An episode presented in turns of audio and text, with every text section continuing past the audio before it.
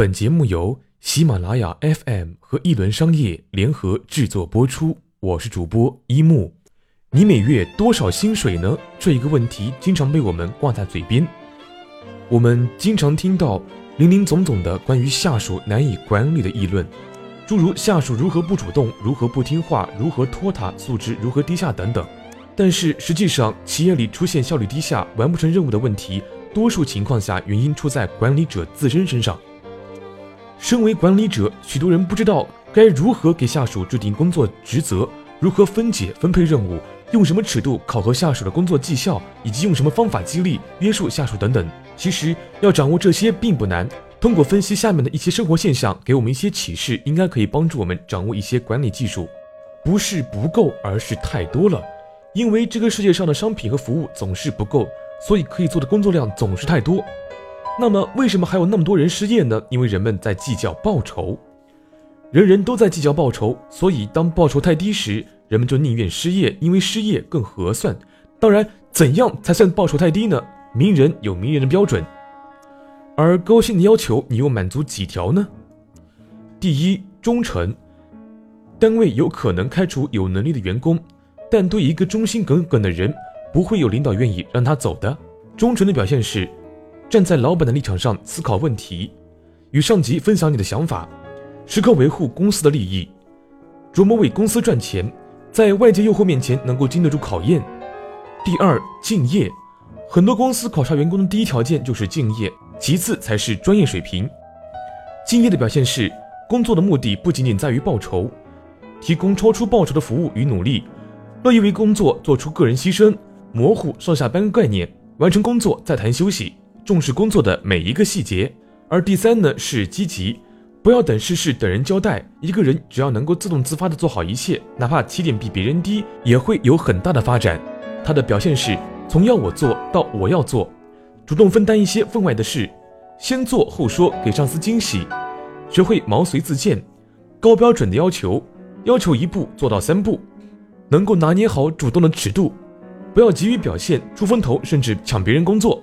第四是负责，勇于承担责任的人对企业有个重要的意义。一个人的工作能力可以比别人差，但是一定不能够缺乏责任感。他的表现是，责任的核心在于责任心，把每一件小事都做好，言必信，行必果，错就是错，绝对不要找借口，不因为一点疏忽而铸成大错。第五呢是效率，高效的工作习惯呢是每一个渴望成功的人所具备的，也是每个单位非常看重的。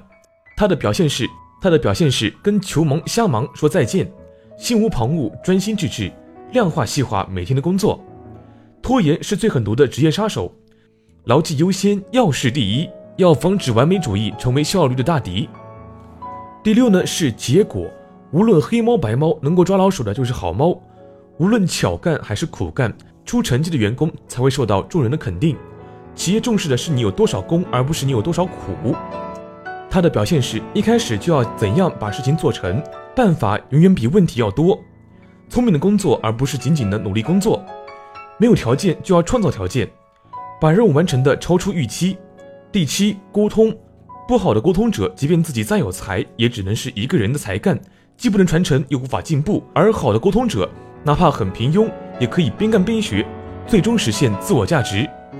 他的表现是，沟通和八卦是两回事。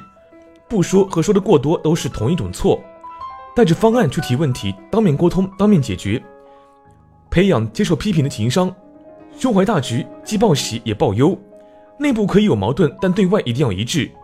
第八呢是团队，不管个人能力有多强，只要伤害到团队，公司绝对不会让你久留的。不要认为缺了一个你，团队就无法运转。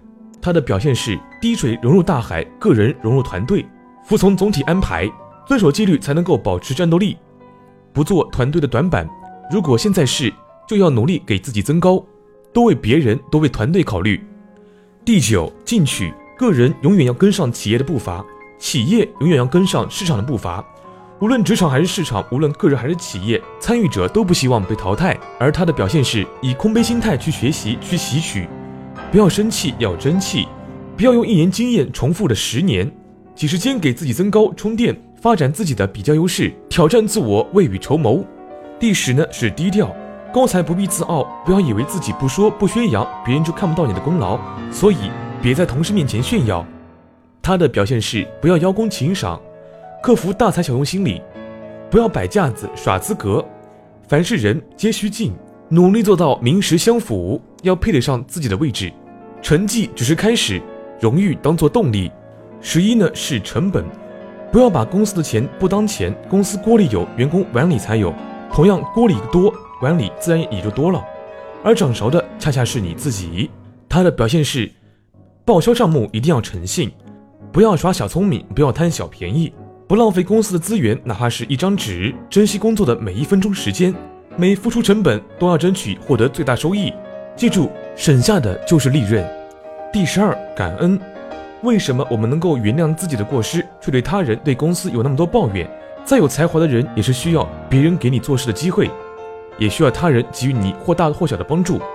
他的表现是要记住，老板给了你饭碗，工作给你的不仅是报酬，还有学习成长的机会；同事给了你工作的配合，客户帮助你创造了业绩，对手让你看到了距离和发展空间，批评者能够让你不断的完善自我。相信能够做到以上十二点呢，都是能够获得高薪的人呐。好了，我是一木，我们下期再会喽。